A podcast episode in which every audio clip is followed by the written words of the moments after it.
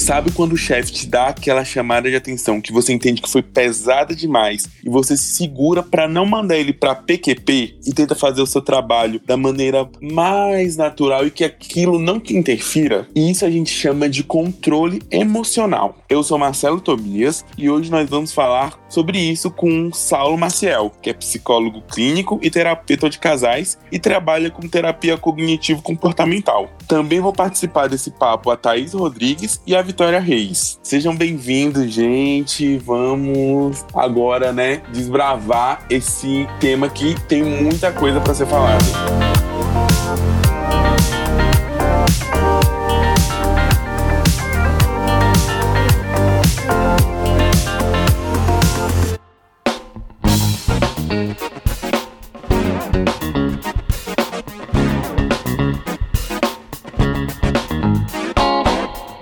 E aí, gente, eu fico me perguntando: vocês têm controle emocional? Vocês sabem o que é controle emocional? Porque, assim, essa semana eu tive um pouquinho de conhecimento do que é controle emocional, viu? Vou falar para vocês aqui que eu cantei aquela música da Ludmilla. Hoje ninguém vai estragar meu dia, porque foi complicado. Eu imagino que você não possa falar, né, Marcelo? Vai te entregar aqui. É, né? Não, não posso, porque daqui uns dias, né, o... vai que o podcast chega na pessoa né? Uhum. Aí a gente não pode, né? Olha, eu tô com filhote de cachorro novo em casa. Então, ele gasta muito minha energia, né? E a gente vai falar depois, é claro, com mais detalhes, mas parte da ideia de controle emocional é usar o autocontrole para não reagir diretamente às suas emoções de uma vez só. E você gasta autocontrole quando tá cuidando de um filhote que faz tudo errado no começo, tá aprendendo, né? Então, eu tô gastando muito autocontrole com ele, viu? Filhote e criança é um controle emocional assim que a gente tem que ter diferente, né? Porque, nossa senhora. Gente, é verdade. Assim, inclusive, admiro todos os professores, porque é isso, vai Você ter esse autocontrole, meu Deus do céu. Eu fiz três semestres de pedagogia e eu falei, é, não é para mim, não. eu acho engraçado, porque, assim, ter autocontrole com criança e filhote é mais natural, porque hum. você espera esse comportamento deles. Mas quando é com adulto, eu acho muito mais difícil. Faz sentido. Eu vejo autocontrole, é, a gente pensa em autocontrole sempre em situação de raiva, né? Mas eu acho que está relacionada a várias outras emoções e até no falar e não falar. E às vezes você quer fazer um comentário polêmico numa situação que vem uhum. esse impulso. Porém, você tem que ter o autocontrole para não fazer, porque você pode constranger, você pode gerar uma situação desagradável, etc. Então, quando eu penso em autocontrole, eu vou um pouco além da ideia da raiva. É, a gente usa o autocontrole, inclusive, coisas que não são emoções, né? Então, para você não comer ali um, um alimento que você está querendo comer quando está com fome, por exemplo, você não, não, quer comer, ou quando você quer comprar alguma coisa para comer e você está querendo guardar aquele dinheiro, você está usando o autocontrole também para lidar com aquela fome. Então, é, é, a gente usa esse mecanismo de muitas maneiras ao longo do dia e a gente meio que vai gastando ele. É um recurso limitado. Então hoje a gente vai falar sobre esse primeiro aspecto do controle emocional, que é entender mesmo as emoções. Então, eu queria mostrar para vocês hoje qual que é o funcionamento das emoções no sentido de função e como as pessoas acabam deturpando essa função, gerando aí sim uma dificuldade a mais para exercer esse autocontrole. Porque se a gente falar assim, é, é muito simples. A gente tem uma emoção que nos direciona para um comportamento e nós temos a, esse mecanismo de gerenciamento que é o autocontrole, no qual a gente vai lá e tenta se conter apesar daquela emoção nos direcionando para tal direção. Mas a coisa é mais complicada do que isso, porque a forma como a gente encara as emoções, a forma como a gente reage às emoções, dificulta muito esse autocontrole. Até faz a gente ficar cada vez mais impulsivo, dependendo da estratégia. E na minha percepção profissional, a visão, funcionalidade das emoções é o oposto disso. O oposto de você apresentar uma reação que vai te atrapalhar, na verdade. Então, queria conversar com vocês sobre isso, sobre a função das emoções, especialmente a função das emoções desconfortáveis. O que vocês acham? Nossa, vai ser bem bacana. Necessário, né? Eu acho incrível que, inclusive, aqui eu tô com uma listinha de, de coisas aqui que eu quero só fazer o check aqui. Meu Deus, a situação, eu tive autocontrole, não tive. E aí, como é que vai ser? Porque, olha, é difícil, gente. Bem, vamos definir essa ideia de tive autocontrole como você não foi impossível, ou seja, você conseguiu hesitar é que você não tomou a direção que a sua emoção estava falando. Você pode ter escolhido tomar a direção que a sua emoção estava te direcionando, estava te incitando. Mas aí foi uma escolha. Você hesitou, pensou, não, é, eu vou fazer isso mesmo. Então, vamos chamar isso de autocontrole. Ou, é claro, não, eu não vou fazer isso que minha emoção tá falando pra eu fazer. E aí a gente pode dizer que a pessoa teve autocontrole. Pode ser assim? Sim, pode ser. Então, alguém tem aí alguma emoção desconfortável que gostaria de saber a função, o porquê dela? O medo. Medo. Alguém chuta qual é a função do medo? Ele tem uma função relativamente simples. É sobrevivência, né? É a gente, pelo menos a título dos nossos ancestrais, é manter a espécie se perpetuando, evitando a morte. Exato, né?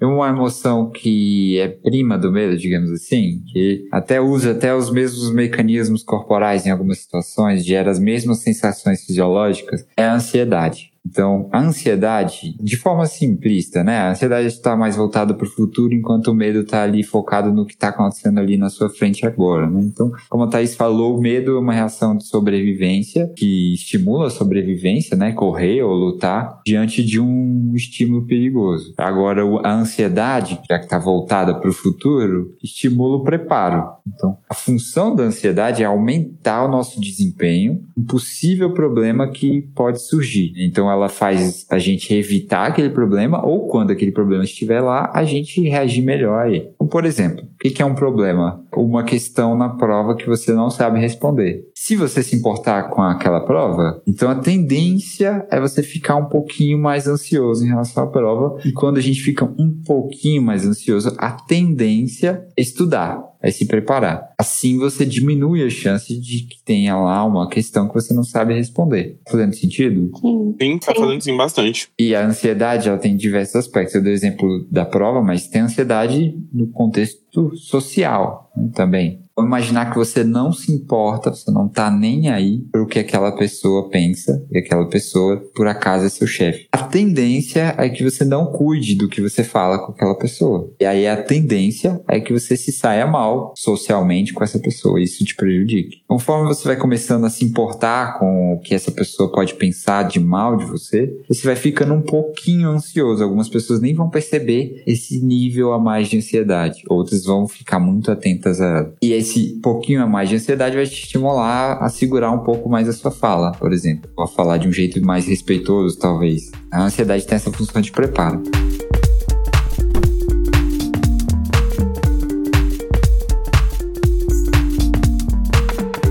Fala outra emoção aí, alguém, por favor. Me ajudem. Pensei na tristeza, mas eu não sei se ela enquadra. Enquadra? Quadro, a tristeza é uma emoção que é desconfortável, né, de se ter. A tristeza ela tem uma função fascinante, ela é fascinante, na minha opinião. Vocês já perceberam quando vocês estão tristes, vocês ficam meio para baixo, assim, é, meio sem energia? Sim, total. Meio você tá sendo bom, porque eu fico totalmente sem energia. Minha vontade é virar uma avestruz e ficar com a cabeça na terra pra sempre. Exato, exato. Então a tristeza é como se fosse um freio. É o seu corpo botando o pé no freio. Ele tá falando assim, opa, esse caminho que você tá trilhando, seja porque você está num ambiente que é desfavorável para as coisas que você considera importante, seja porque o seu comportamento está te afastando das coisas que você considera importante, não tá legal. Ou seja, tá justamente longe das coisas que você considera importante. Então, se eu considero ser bem tratado, ter carinho como algo importante para minha vida, se eu fico próximo a pessoas que vão me tratar de forma diferente disso,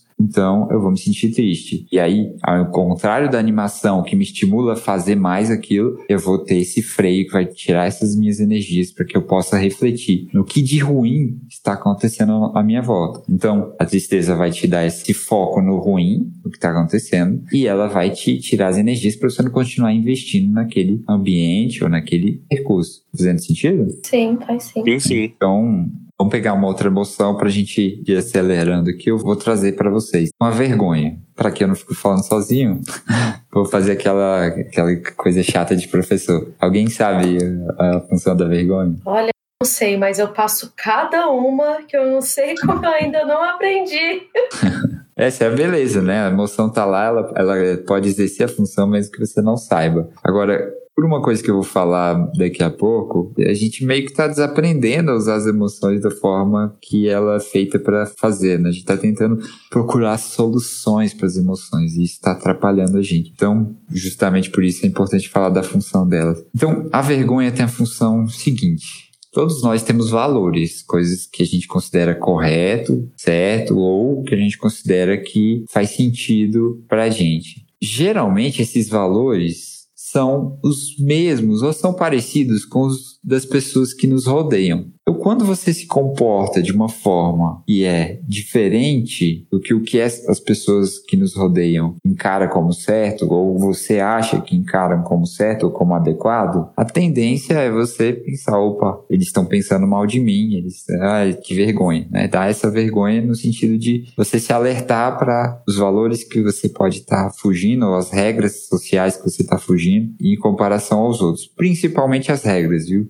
Por quê? Porque a gente sabe hoje que a vergonha é uma emoção que tem uma influência cultural gigantesca. Então, o que é vergonhoso para nós, que ocidentais, brasileiros, talvez não seja vergonhoso para o americano e vice-versa. Talvez a nossa risada, eu já ouvi isso, a nossa risada de brasileiros expansiva, seja muito é, absurda para outras pessoas de outros países a se ver em público. E por aí vai, né? Então, a gente aprende o que, que seria vergonhoso ou não. Então, essa vergonha nos estimula a fugir desse comportamento que seria socialmente problemático. Porque a gente teoricamente, precisa das pessoas, a gente precisa viver em sociedade, não quer ser prejudicado nisso. Complexo, hein? Porque, tipo, vai depender de cada sociedade, do meio que você vive, das coisas que você aprendeu desde criança. E vai ter a ver com as gerações também. Então, uhum, hoje a gente é. vê jovem fazendo dança no TikTok e fica com vergonha por eles. E eles acham super natural, super tranquilo.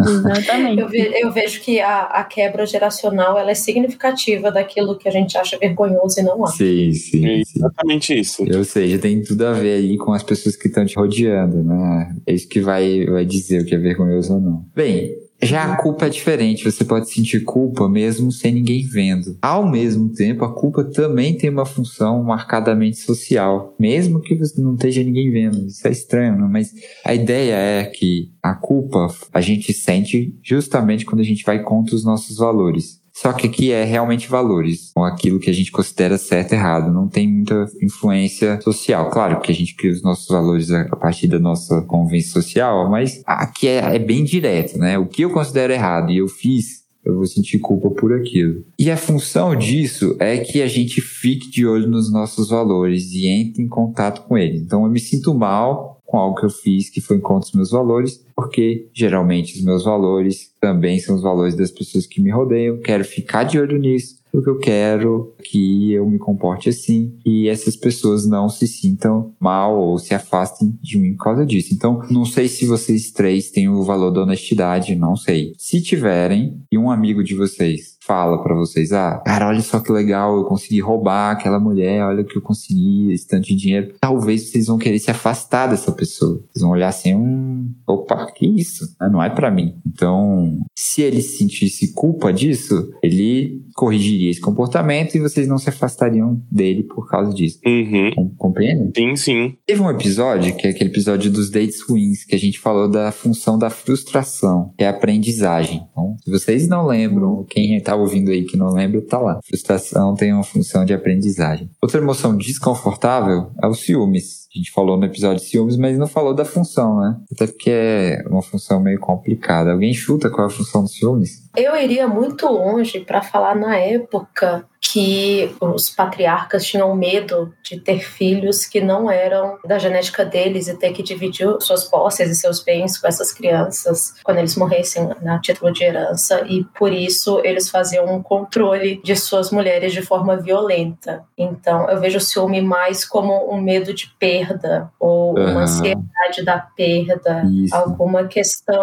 nesse lado. É isso. isso. É, o ciúmes é uma emoção complexa que às vezes envolve ansiedade, às vezes envolve raiva, às vezes envolve frustração, às vezes envolve tristeza. Então é uma emoção complexa, mas o contexto dele é bem claro. Ele realmente, quer dizer, a hipótese mais forte hoje é que ele tinha essa função de guardar recursos. Então há o ciúme é, entre irmãos, da mãe, do pai, né? E ao ciúme, esses são os mais marcados, né? Mas existem todo tipo de ciúme. Até meu cachorro pode ter ciúme de mim. E existe esse ciúme relacionado ao, aos relacionamentos românticos, que tinha uma função mesmo lá na... Na verdade, Thaís, essa função ainda existe, mas é uma função que não é pra gente, na verdade. É uma função para os nossos genes. Os nossos genes para eles, o quanto mais a gente se multiplicar e quanto mais a nossa prole tiver os recursos garantidos, é melhor. Agora, nós não somos nossos genes, então a gente pensa diferente, a gente usa camisinha, burla eles, não quer se multiplicar necessariamente, etc. Os ciúmes acaba perdendo um pouco da função nesse sentido. Ainda assim, é importante falar da função progenes para colocar as coisas da seguinte forma. O ciúmes é uma emoção natural. É natural ter ciúmes. É comum, de certa forma, até esperado ter ciúmes. Isso é importante porque, como eu vou falar depois, as pessoas que mais têm comportamento ciumento são as pessoas que menos aceitam e tudo bem estar tá sentindo aquela emoção desconfortável. Isso a gente vai falar futuro. Tem sentido isso? Esse é um assunto relativamente polêmico. O que, vocês acharam? Eu achei que a definição que você deu da questão do guardar recursos, ela faz 100% sentido, porque a pessoa que ela é ciumenta, ela costuma ter uma insegurança daquela posse que ela tem, independente se é um objeto, se é uma pessoa, e assim, cortando a ideia de posse de pessoa, que já não faz sentido, e roupa. Então, assim, tem pessoas que têm com diversos recursos. E eu achei que fez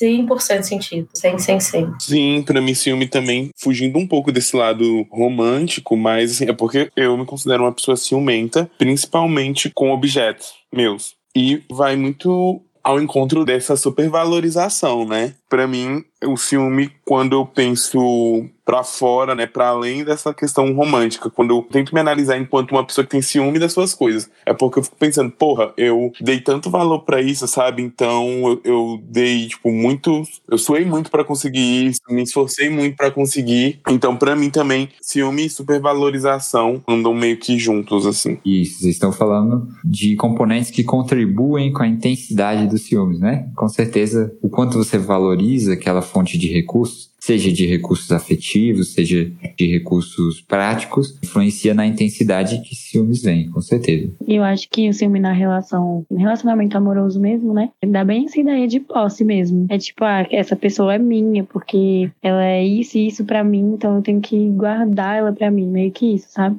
E aí tem medo de perder, cria conflito por isso, vários esses pontos. É, o que, colocado assim, é um absurdo, né, para nossa geração, para a cultura que vem sendo construída, para as discussões é, mais progressistas, vamos dizer assim, isso é uma ideia absurda.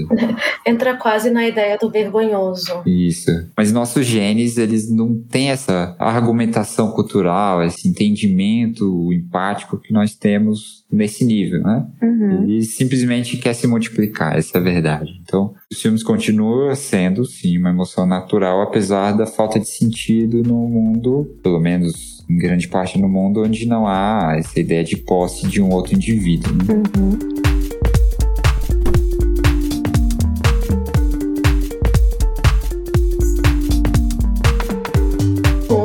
Que me causa muito desconforto, que é o nojo. Nojo é uma função relativamente simples também, como o do medo. Vocês conseguem chutar qual que é a função? Só penso em sobrevivência, assim. Se alguma coisa me causa nojo, eu não vou me aproximar dela e não vou trazer um dano para mim e, consequentemente, para o que eu poderia perpetuar da espécie. Exatamente, perfeito, exatamente. Uma que me incomoda muito é o remorso. Ah, boa. É, remorso ou rancor? É, é em relação a alguém ou é em relação relação ao que você fez? É em relação ao que eu fiz. É algo que eu fiz. Eu acho que isso às vezes algo que eu fiz, algo que eu falei. Uhum. A gente pode falar que isso, isso, é culpa. A gente pode colocar no mesmo barco. Isso que eu ia perguntar. É, eu, eu, eu, coloquei aqui uma do lado da outra. Eu fiquei, velho, será que remorso e culpa são a mesma coisa? A gente pode colocar como a mesma coisa? É, a gente usa diferentes palavras para as mesmas emoções, dependendo do contexto. Então, por exemplo, quando eu digo eu estou inseguro, eu estou dizendo que eu estou ansioso e que o aspecto mais importante dessa ansiedade é o quanto eu não me sinto capaz ou o quanto eu estou incerto da minha capacidade em relação àquele aspecto. Mas ainda assim é uma ansiedade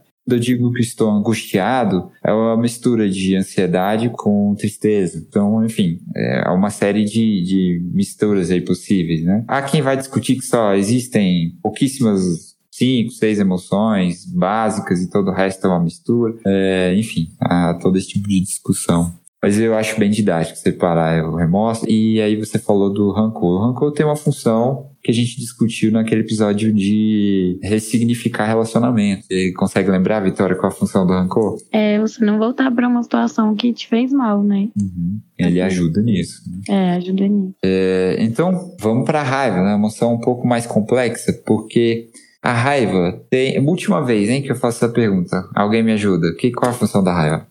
Você apertou a gente sem abraçar a gente. Ai, gente, eu confesso que tenho um pouco de receio de falar sobre a raiva e falar: meu Deus, esse menino está passando vergonha. Vergonha é emoção útil. eu vejo a raiva como uma força de mudança, só que pelo outro, não de si. Pelo outro? Como assim? É, é porque normalmente eu sinto raiva de terceiros, é muito difícil eu sentir é. raiva de mim. Isso, exatamente. É. Então eu vejo que essa raiva que eu sinto é uma emoção explosiva para me tirar de uma situação desconfortável, mas através da mudança do outro. Uhum. Alguma coisa assim, ou através de alguma forma de um pedido de desculpas do outro. Uhum. Porque é, quando é comigo, eu não deixo chegar nesse ponto. Eu vou trabalhando antes de eu sentir raiva de mim mesmo. Eu evito os comportamentos que eu sei que me dá esse desconforto. Então eu não bem sei. Bem por aí, Thaís. Eu gosto, antes de explicar bem a, a função, eu gosto de deixar uma imagem para, para que talvez vocês é, internalizem mais essa ideia. Então,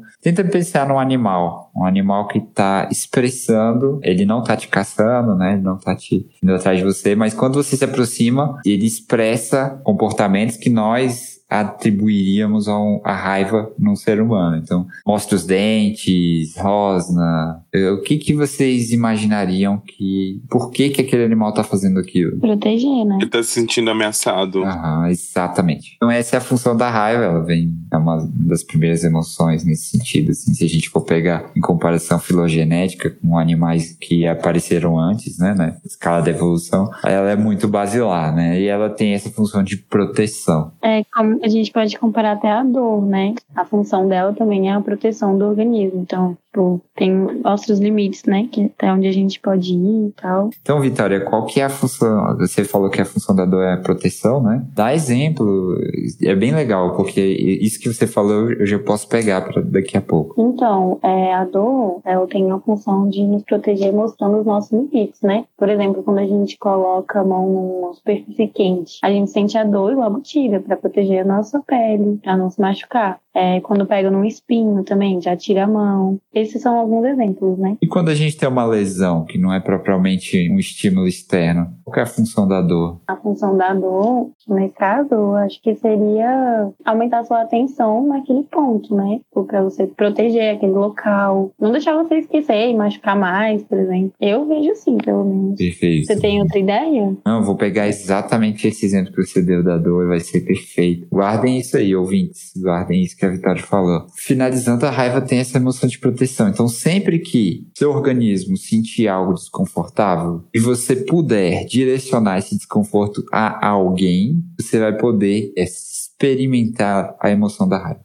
se o cachorro ou o animal está se sentindo inseguro, com medo, e expressa algo que a gente chamaria de uma expressão parecida com a da raiva, talvez ele esteja desconfortável com a sua presença ali. E por esse medo, ele estimulou alguma outra forma de proteção. E foi a raiva que o incentivou a demonstrar que você deve se afastar. Né? Então, se eu pego no bem básico, assim, se, eu, se todo dia eu vou até você e pego a, a, o seu almoço e você falar, ah, não, tudo bem, a vida é assim, tá tranquilo. Esse cara é legal. A tendência é que você não sobreviva. Né? Então, uma emoção que vai te fazer mostrar que não vai ser tão fácil gastar os seus recursos, te prejudicar de alguma forma, é muito útil para nossa sobrevivência. É, acontece o problema, o que acontece é o seguinte: então perceba, qualquer desconforto que você vai sentir, que você puder direcionar alguém, você vai poder sentir raiva. Então, a frustração, por exemplo, que é uma emoção que a gente sente o dia inteiro, sempre que você faz alguma coisa que não dá certo, você vai sentir frustração. Ou sempre que alguém faz algo que você não queria que a pessoa fizesse. Ou sempre que a pessoa não faz algo que você queria que ela fizesse, você vai sentir frustração. Sempre. É uma emoção que tá com a gente o dia inteiro. Perceba como a gente é suscetível a sentir raiva, porque a gente tem a, frustração, a outra pessoa colaborou com aquela frustração de alguma forma, e a gente já vai direcionar aquela raiva para aquela pessoa. Dificilmente a raiva vai vir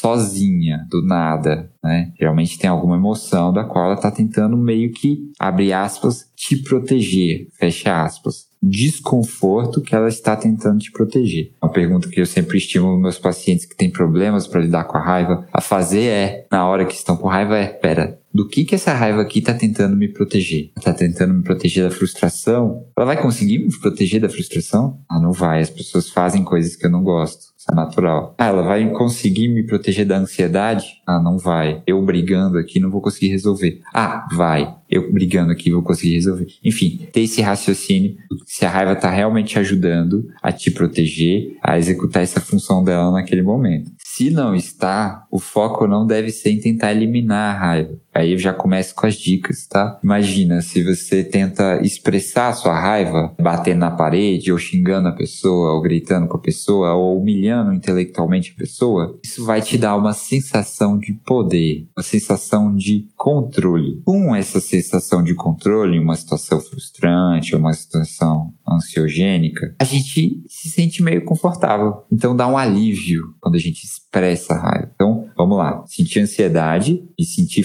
fora do controle, e aí eu vou lá, expresso a raiva, me sinto um pouco no controle, né? Faço uma demonstração de poder, e aí isso dá um alívio. E aí as pessoas começam a interpretar que a raiva é uma emoção desconfortável que gera uma energia ruim no corpo, e eu preciso eliminar essa energia ruim. Se eu eliminar a raiva, aí vai dar tudo certo. Ah, eu tô com problema com raiva. O que, que eu preciso fazer? Ah, vou fazer boxe. Vou bater na parede. Ah, vou gritar com o travesseiro. Na verdade, gente, essa ideia de que a raiva é uma energia ruim, que você precisa eliminá-la de alguma forma, faz com que você não lide com a raiva como algo que faz parte, é uma informação do seu corpo e que não vai te fazer mal. A raiva em si não faz mal. Você não tem como acumular a raiva em si e aí ela vai te causar um câncer ou algo do tipo. Não. Você pode aprender a lidar com a raiva e cada vez mais que você aprende a lidar com ela, menos intensa ela chega depois. É muito interessante porque a sociedade cria a gente assim, né? Tipo, se você tá com raiva, você tem que ir lá e descontar. Você tem que, sei lá, fazer alguma coisa que tire esse sentimento de você, principalmente pros meninos, né? Desde criança. Isso. Se alguém te fez raiva, você vai lá e faz também, faz pior. Então é bem uhum. cultural também. A gente, a gente não aprende ali com a raiva, né? A gente aprende algumas formas que dizem que vai aliviar um pouco tal. Mas a lidar não aprende. E aí eu acho que isso tem muito impacto na vida adulta também, porque a pessoa não consegue controlar essa emoção e acaba falando o que não devia, fazendo o que não devia, né? E até se arrepende depois. E ainda tem a situação que você fica com raiva e você vai tentar resolver a raiva e você fica ainda com mais raiva assim, muito rápido, eu passei por uma situação que um corretor de imóveis foi desonesto comigo e eu fui confrontar ele. Eu falei: olha, isso X não tá igual você falou, você me falou Y.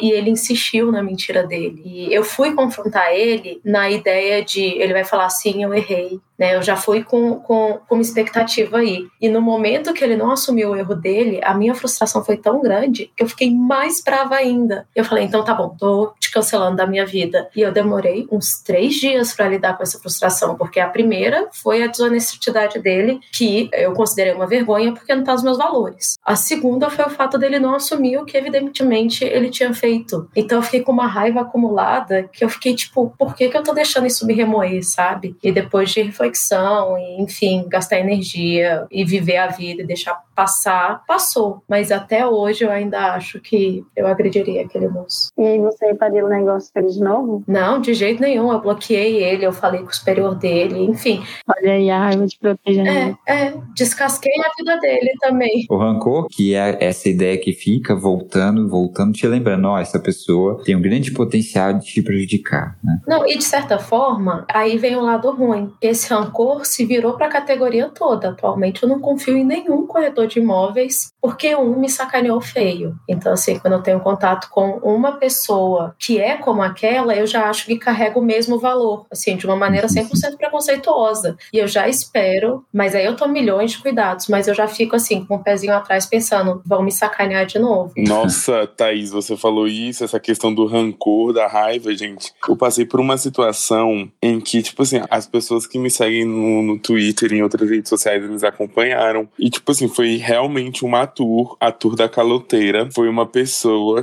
Gente, sério, resumindo, eu vou contar assim, de...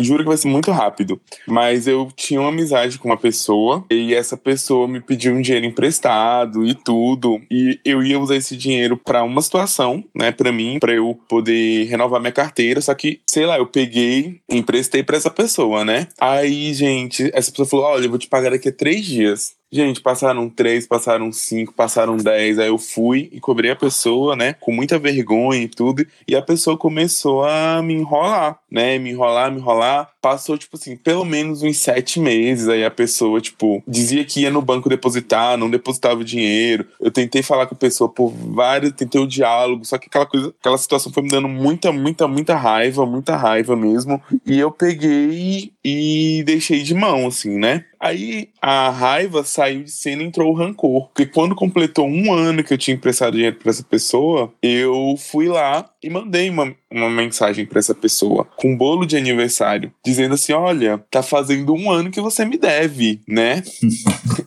Aí, gente, aí eu comecei também a mandar várias mensagens pra essa pessoa, porque aí a raiva de ter me sentido traído e lesado voltou, na verdade, voltou à tona, e eu fiquei infernizando a vida dessa pessoa até essa pessoa me pagar o que ela me devia. E ela me pagou, e hoje, infelizmente, assim, eu tenho muito pé atrás para emprestar dinheiro para qualquer pessoa, qualquer amigo, assim. E eu era muito amigo dessa pessoa. Eu contei, eu tô contando isso, gente, de forma muito resumida, para vocês uhum. entenderem, assim, essa questão que a Thaís falou da raiva, e aí eu lembrei também do rancor também, aí eu aí uniu assim, aí deu um estalo aqui. Fechou, né? Sim, nossa, as duas situações de vocês é muito frustrante, né? Porque vocês estão fazendo. Vocês estão com boa vontade.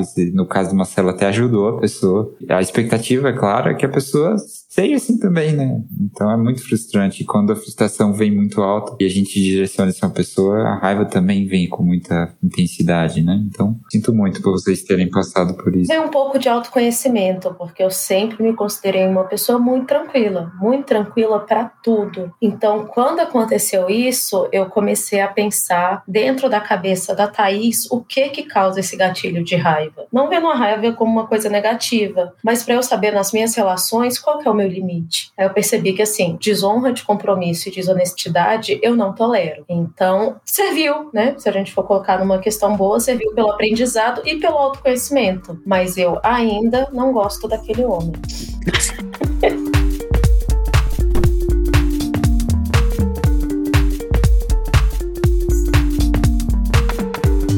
Bem, é, gente, vou pegar inclusive o, exemplo da Vitória daqui a pouco da dor, mas antes eu queria finalizar a ideia, né? Eu falei que você acumular raiva não faz mal de jeito nenhum. Agora, o que a gente sabe hoje que faz mal, inclusive a gente sabe que a pessoa começa a ter crenças muito negativas sobre si, mesmo que aquilo não tenha nenhuma relação com isso, é se você deixa de lado seus direitos constantemente em alguma situação. Então, se aquela pessoa fica insistindo e você nunca consegue dizer não para ela e aquilo acontece de novo, de novo, de novo, é, o rancor vai se acumulando e você vai se inferiorizando, vai se sentindo cada vez pior e aí você uhum. pode explodir. Então, quando a pessoa fica na sua, na sua, na sua e explode, pode envolver isso. Mas aí perceba, não é a raiva que acumulou, é a pessoa que foi se inferiorizando, né? Porque deixou os direitos dela em prol dos direitos dos outros constantemente, com muita frequência. Então, aí ela, ela pode acabar explodindo, né?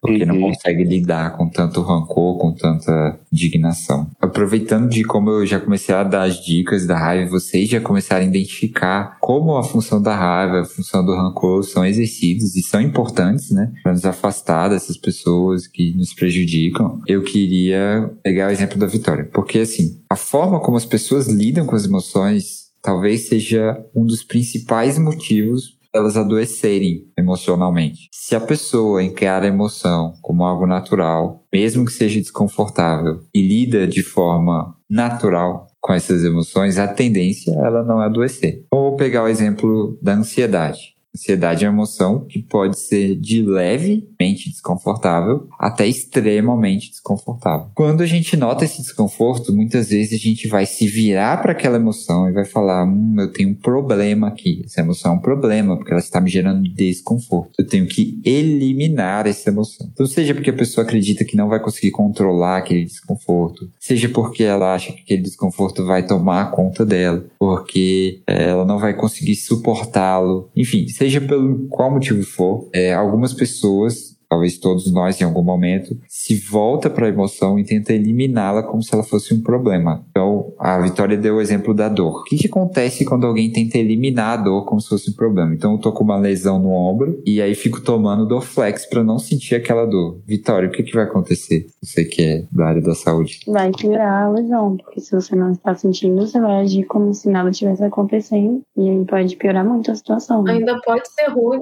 Você pode criar uma nova dor por conta conta de uma medicação que afeta outros órgãos também. Né? Você pode piorar a sua situação tentando anular a dor. Exatamente, né? Então, vamos supor que eu estou ansioso uma prova. Então, como é que eu posso aliviar esse desconforto antes da prova chegar? Não tem como. Né? A ansiedade, ela estava exercendo a função dela em relação ao, evento futuro. Então, toda vez que você pensar naquela prova que você se importa, você vai ficar ansioso. E que bom, porque é isso que vai te estimular também, né? A focar no que você pode errar, a estudar um pouquinho a mais a ansiedade deixa a gente atento, né? Deixa a gente, quando ela é bem utilizada, né? Deixa a gente atento, deixa a gente bem energizado. Quando ela não é utilizada, é o contrário disso, né? Ela deixa a gente super desatento, etc. Mas enfim. Aí vamos supor que eu tento eliminar esse desconforto. Não quero me sentir assim até a prova chegar. Não quero. Tem algumas formas de fazer isso, né? Eu posso me distrair, né? em vez de pensar naquilo. E, e aí eu vou procrastinar, não vou pensar na prova, não vou estudar. Ou eu posso estudar de uma forma extremamente obsessiva, virar noite antes da prova estudando, porque na hora que eu estou estudando eu sinto um certo alívio, porque eu estou focando naquilo que teoricamente vai me ajudar a resolver aquele problema né, no futuro. Uhum. Só que esse alívio tem um preço muito alto, principalmente a longo prazo. Né? Então, a pessoa que vai buscando esse alívio da ansiedade através do preparo, através da procrastinação, da fuga, e não aceita que aquele desconforto vai estar tá lá, e que é o jeito natural de ser. Né? Se você se importa com algo, você vai ficar ansioso com aquilo, se algo ruim pode acontecer com aquilo. O único jeito de você naturalmente não ficar ansioso com algo é você não se importando. Então, da mesma forma da dor, é você aceitar tá, eu tô com uma lesão. Ah, dói quando eu faço assim. Que bom que dói, porque me avisa. O que, que eu posso fazer para melhorar essa lesão? Exercício, fisioterapia. Então vou fazer isso, vou focar nisso.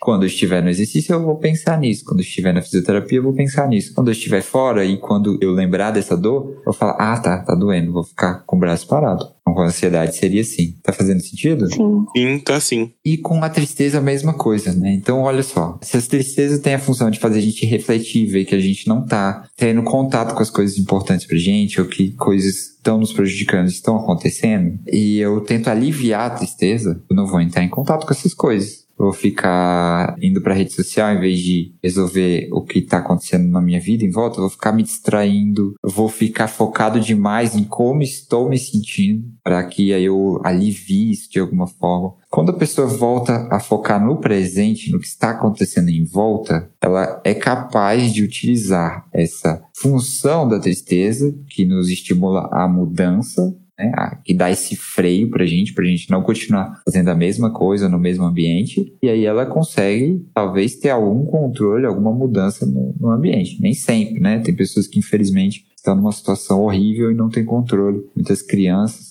estão com pais extremamente abusivos e infelizmente não conseguem mudar isso, né? Não tem capacidade de mudar o que está acontecendo em volta. E às vezes, é claro, é, o que está gerando a tristeza, na depressão isso acontece muito, são crenças internas que a pessoa não tem capacidade de mudar sozinho, né? Então é difícil, né? É muito difícil, porque a pessoa é muito sozinha. Então a tristeza acaba não exercendo aquela função. Mas o fato é que a pessoa tentar eliminar a tristeza diretamente, focando na própria tristeza, não ajuda. Então, novamente, é como a dor, né? Tem uma função desconfortável, mas é uma função útil. Uhum. E, e, e, o mesmo vale para todas que eu falei. Se você tenta eliminar, então, por exemplo, eu tô com raiva, ou eu tô com vergonha, se eu foco em eliminar aquele desconforto, ao invés de entender que ele tá me levando para uma direção, tá me fazendo pensar em algo que talvez eu queira refletir, é, a tendência é aquilo se intensificar. Qual que é a forma mais rápida de você eliminar a raiva de alguém? Você sendo super agressivo com a pessoa, que vai dar um alívio muito mais rápido do que você lidar com a frustração sozinho, lidar com a ansiedade sozinho. Não, é você ser agressivo agressivo, né? muito mais rápido. Eu acho que, tipo, você tá falando isso, é uma questão muito cultural da gente, né, Saulo? Que a gente não aprende, nós somos criados a não aprender a lidar com os nossos sentimentos, né? Mas a nossa criação é mais a gente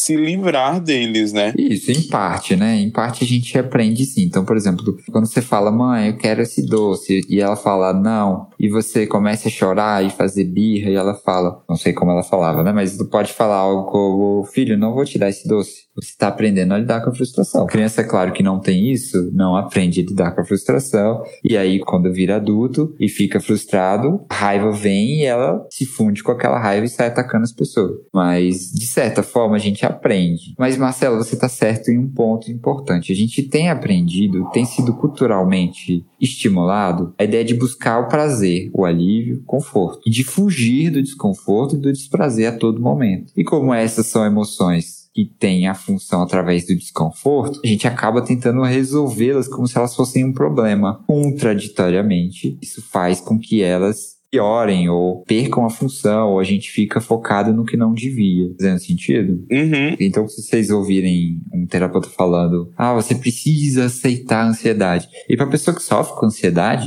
cara, ouvir isso é, tipo, é um absurdo, absurdo. É um absurdo gigantesco. Porque eu tô sofrendo com isso. Isso aqui tá tirando meu sono. Como assim eu vou aceitar? Então, a ideia de aceitar, é claro, não é se resignar aos sintomas do que você está sofrendo, e sim a entender que aquele desconforto é natural. Geralmente, quem está com problemas com ansiedade fugiu daquele desconforto de alguma forma incessantemente, até chegar a ter um transtorno, ou está tentando fugir daquele desconforto. Uma vez que a pessoa aceita aquele desconforto, assim, cara, parece mágica. É claro, a pessoa teoricamente é fácil falando, né? Na prática é difícil, mas quando a pessoa aceita é impressionante. A melhora é muito significativa. E é claro, tem os pensamentos que a gente já conversou, as crenças que a gente já conversou que também influenciam. Mas já que a gente está falando de controle emocional, tem um ponto aqui muito importante, que é entender que aquela emoção está te dizendo o que é importante para você e acolher aquele desconforto. A partir daí você decide se vai seguir o que aquela emoção está te dizendo ou não. Se ao contrário de ser impossível, é você hesitar, você pensar naquela emoção, no que ela está te dizendo para fazer, se você quer realmente fazer aquilo, porque aquilo vai te ajudar. É, então assim, só para ficar mais, um pouco mais claro assim, para as pessoas que sentiu raiva e não conseguem controlar de forma alguma e estoura logo de uma vez.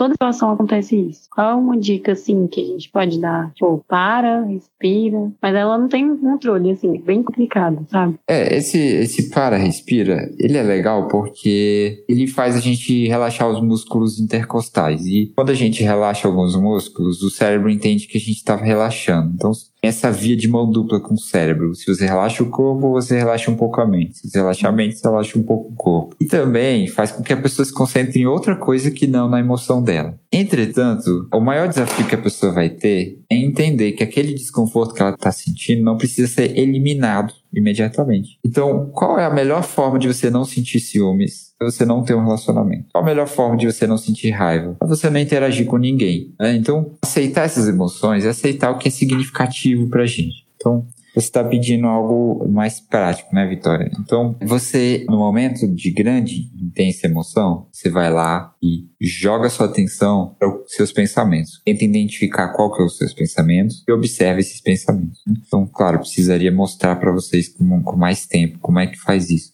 Essa é uma base. Você observa seus pensamentos e se pergunta o que, que essa emoção está tentando me trazer de bom. O que, que ela está me mostrando que é significativo. Eu vou conseguir isso com essa emoção? Então, ciúmes. Tô sentindo ciúmes. As pessoas que têm um comportamento mais ciumento, elas geralmente encaram ciúmes como algo absurdo que elas não deviam estar sentindo naquele relacionamento. Se eu estou sentindo ciúmes, tem algo errado no meu relacionamento. Qual é o oposto disso? Ah, eu tô sentindo ciúmes. Caramba, isso é desconfortável. Por que, que eu tô sentindo ciúmes? Ah, porque eu me importo muito com esse parceiro para mim. Eu quero que esse parceiro continue comigo, não me traia, não me abandone. Ah, tá. Eu vou conseguir que ele não me abandone, eu vou aumentar a chance dele não me abandonar com comportamento ciumento, ah, não, isso afasta as pessoas. Ah, então o que, que eu posso fazer? Ah, vou lidar com a minha emoção sozinho, vou pedir um momento para ficar na minha, lidando com meus pensamentos. Então, você se afasta e, e, lida com seus pensamentos. Geralmente, a maioria das pessoas não tem sangue de barata de conseguir se comunicar muito bem quando está com uma emoção muito intensa. Então, é muito razoável, é muito adequado que a pessoa fale, olha, não estou conseguindo conversar agora, vou ficar na minha, né? E fica na sua. Eu acho que tem muito a ver com a, a gente se autorresponsabilizar pelas nossas emoções, né? Em vez de jogar no outro. Ah, eu tô sentindo ciúme porque você fez isso. Ou eu tô com raiva porque você fez isso. Em vez de, pô, por que que eu tô sentindo isso, né? Perfeito. Isso vem com o entendimento de que as emoções são geradas por você, uhum. pelos seus pensamentos.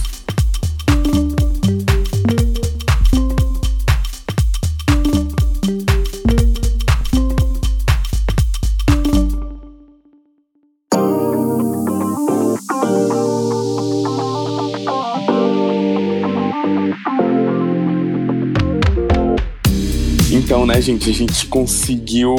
Acho que compreender é um processo muito, muito grande, mas conseguir a gente trilhar alguns caminhos para a gente entender tudo que compõe o controle emocional, né? Eu acho que esse episódio de hoje foi bem importante para isso, porque eu acho que a partir do momento que a gente começa a entender as emoções e tudo, a gente começa a construir esse conhecimento, né? Sim, eu acho que é, foi um episódio, né, muito interessante, porque dá aquele estalo de que a gente tem que se responsabilizar pelas nossas emoções e não deixar que elas tomem de conta da gente, né? A gente consegue pensar, é, parar um pouco e refletir sobre o que a gente está sentindo, em vez de tomar alguma atitude precipitada. E é isso que falta na relação, em várias relações, né? Não só no relacionamento amoroso, mas com qualquer pessoa. O mais legal foi perceber que, assim, além dessas emoções que são desconfortáveis, como a raiva, o medo, enfim, ansiedade, elas são naturais, é que a gente pode trabalhar elas e inclusive usar ao nosso favor, como a questão do exemplo da prova. Ah, estou ansiosa para uma prova, posso usar essa ansiedade para eu estudar melhor, mas não extrapolando, falando, ah, agora que eu estudei, eu me sinto menos ansioso com isso. Então, eu gostei da ideia de que é natural ter emoções que, abre aspas, são ruins, fecha aspas, e que a gente pode trabalhar elas. O cérebro é plástico e é a partir da racionalização e da própria terapia, conforme o exemplo do Saulo, tem como a gente lidar melhor com essas emoções. É, com autoconhecimento. Né? É, se eu pudesse até resumir, eu diria que seria inclusive um destreino, porque é, isso é o natural. O natural é as nossas emoções ajudarem a gente a fazerem sentido ali. Mesmo que a gente conscientemente não entenda, mesmo que conscientemente a gente não queira sentir. Agora, o antinatural e o que tem acontecido cada vez mais é olhar para essas emoções como um problema ser resolvido e essa forma de resolver o problema gerar uma emoção no futuro cada vez mais intensa, que aí começa a atrapalhar, ou no próprio momento você jogar atenção para a emoção em vez de jogar atenção para o presente, o que você precisa fazer. E aí já te atrapalha de imediato. Gente, eu queria agradecer todo mundo que participou desse episódio, você ouvinte que estava escutando, que escutou até o final. Quero agradecer ao Saulo, a Thaís, a Vitória. Foi muito bom receber vocês. E eu queria pedir um favor para você ouvinte. Siga a gente no Instagram, arroba o último date, entendeu? Vocês fiquem atentos que tá vindo novidade aí nas nossas redes sociais. Se vocês tiverem sugestões de temas, mandem pra gente, entendeu? E é isso, meninos. Vocês têm algum recado? Querem mandar dizer alguma coisa? Uma última palavrinha? Não, só agradecer mesmo a oportunidade. Então é isso, gente. Foi muito bom encontrar vocês. Então, até o próximo episódio. Um beijão, gente. Beijo. Tchau.